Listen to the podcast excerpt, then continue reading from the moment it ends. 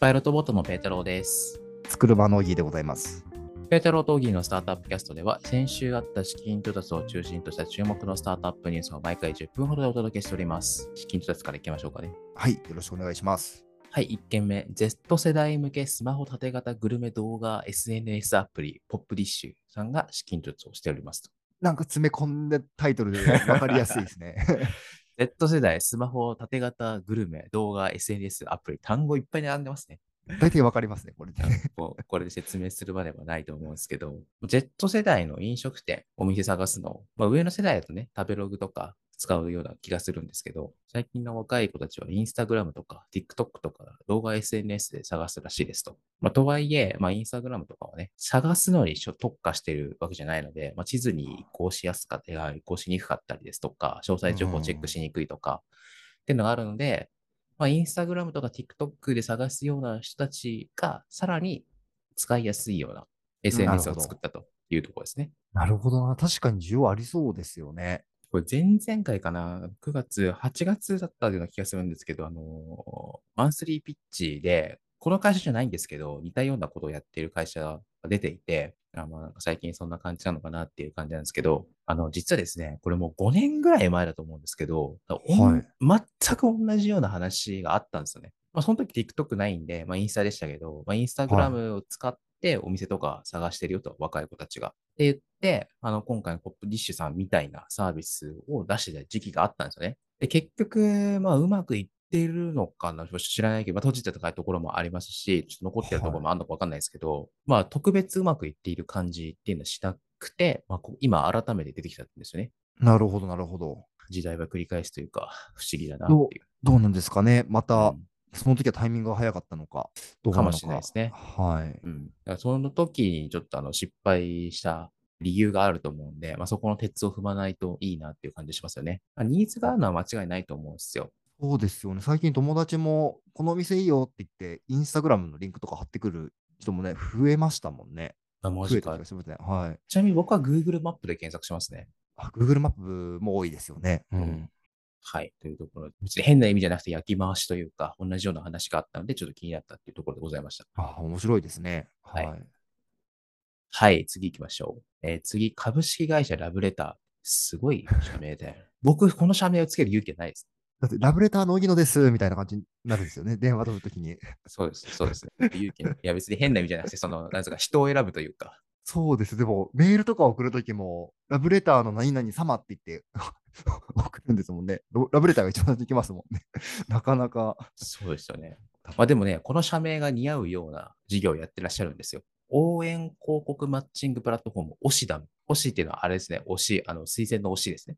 はい推し活動とかの推しです推ね。し活動とかの推しですよはい。推し活ってなんだろう上の人にももう普通の概念なのかなどうなんですかね。でも、もうアイドルを推すとかね、結構、一般用化してるかもしれないですね。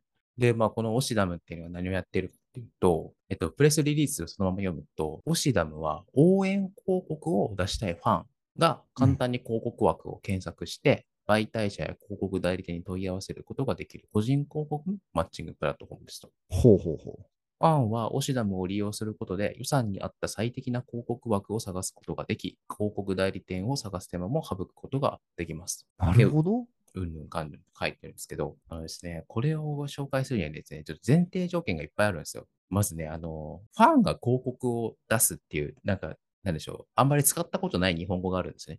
あんちょっとよよくわかんないですね。で、アーティスト側が広告を出すのわかるでしょ。わかります。うん。めちゃめちゃわかります。はい。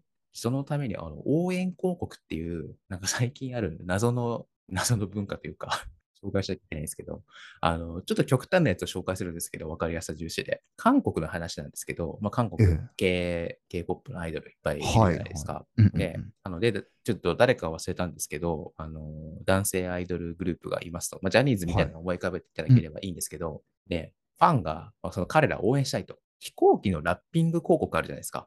はい。あれを出品したんですよ。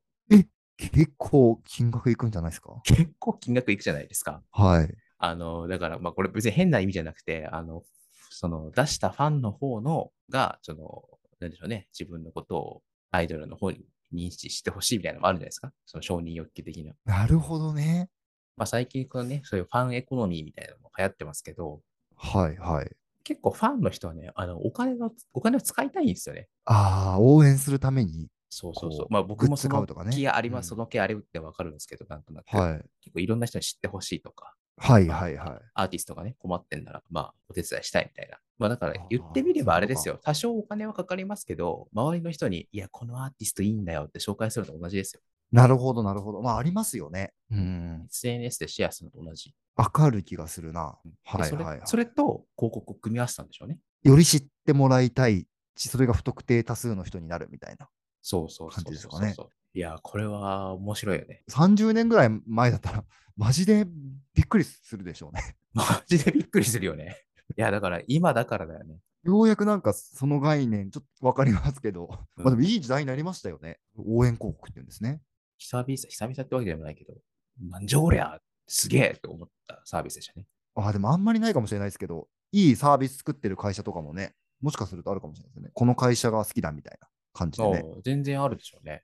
そういうのも面白そうですね。なんというか。なんだったら、まあそんなことやるかどうかわかんないけど、あの、普通ね、例えばパイロットボートが、パイロットボートがまあ宣伝したいから、あのうんパイロットボートがクラウドファンディングやってお金じゃあ1000万円集めて1000万円広告打ちますみたいなのは、まあ、よくあったんですよね。まあ、別に珍しくもないと思うんですけど、今の時代。もしかしたら、別にもうパイロットボートが好きな人たちが勝手にクラウドファンディングなりなんなりやって、その1000万円でこの、こういうところに広告出すとかもあるかもしれないです ね。ですよね。うん、ありがとうみたいな感じですよね。もう パイロットボートからパイロッたトボーらト、からすればね、わけ,、はいわけがわからないですね、本当に。ありがとうしか言えないですよ。ありがとうしか言えないです。いや、っていう、ちょっと面白い事例でしたね。あ面白いです。なるほどな。こういうのがあるんですね。うんだいぶ面白いです。いや、マジで、あの、リスクめっちゃ高いと思うんですけど、マジで頑張ってほしい。頑張ってほしいですね。うん。応援してます。はい、じゃあ、ここからはですね、あの10億円以上の資金調達コーナーに行きたいと思います。はい。なんか、さっきの2件が割の、割とカルチャー系のお話だったんですけど、こっちの3件たまたまだと思うんですけど、すごいあのゴリゴリの案件で、落差が激しいんですけど、ちょっとどういうテンションで紹介すればいいか、ちょっと今よくわからない、ちょっと困ってるんですけど。ゴリゴリですね。はい。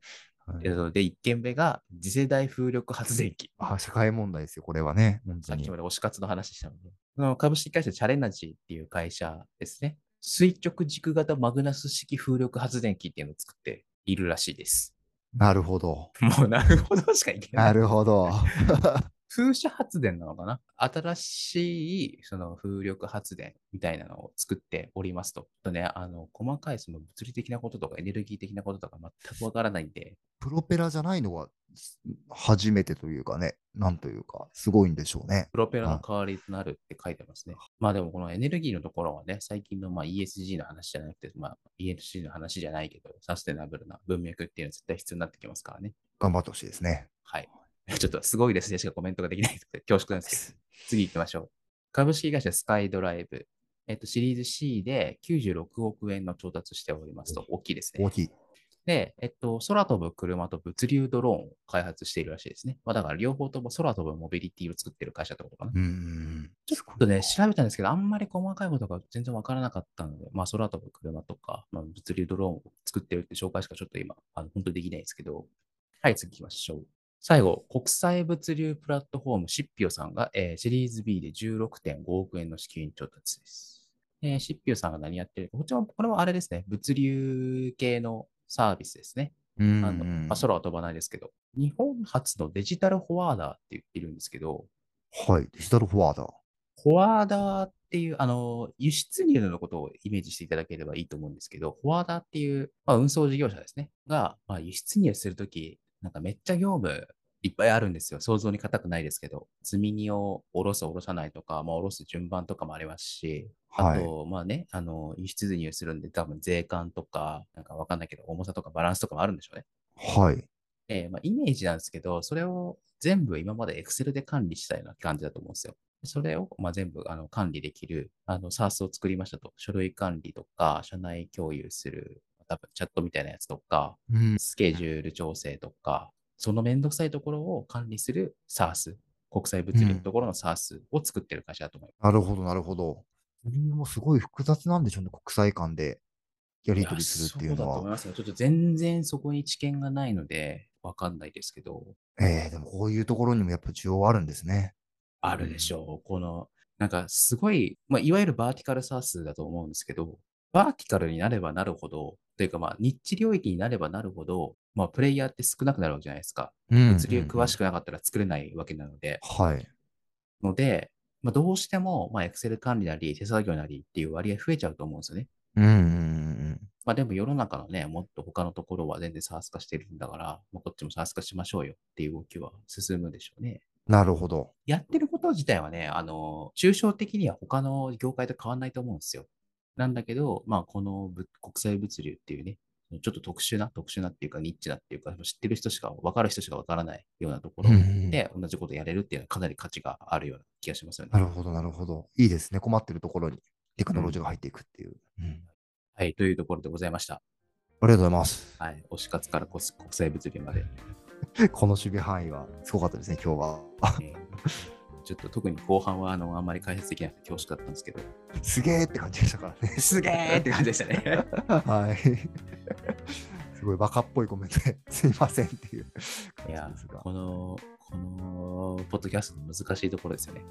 そうなんですよ。専門家がね、ねね全部連れてくわるわけいかないしね、物流の専門家と、推し活の専門家とか。なかなかね、解説が難しいですよね。はい、というところで、本日はこの辺でお別れしたいと思います。10月に入ったので、あの皆さん、寒さに負けずご自愛を。はい、それではお別れしたいと思います。ペータロー・トーキーのスタートアップキャストでした。さよなら。さよなら。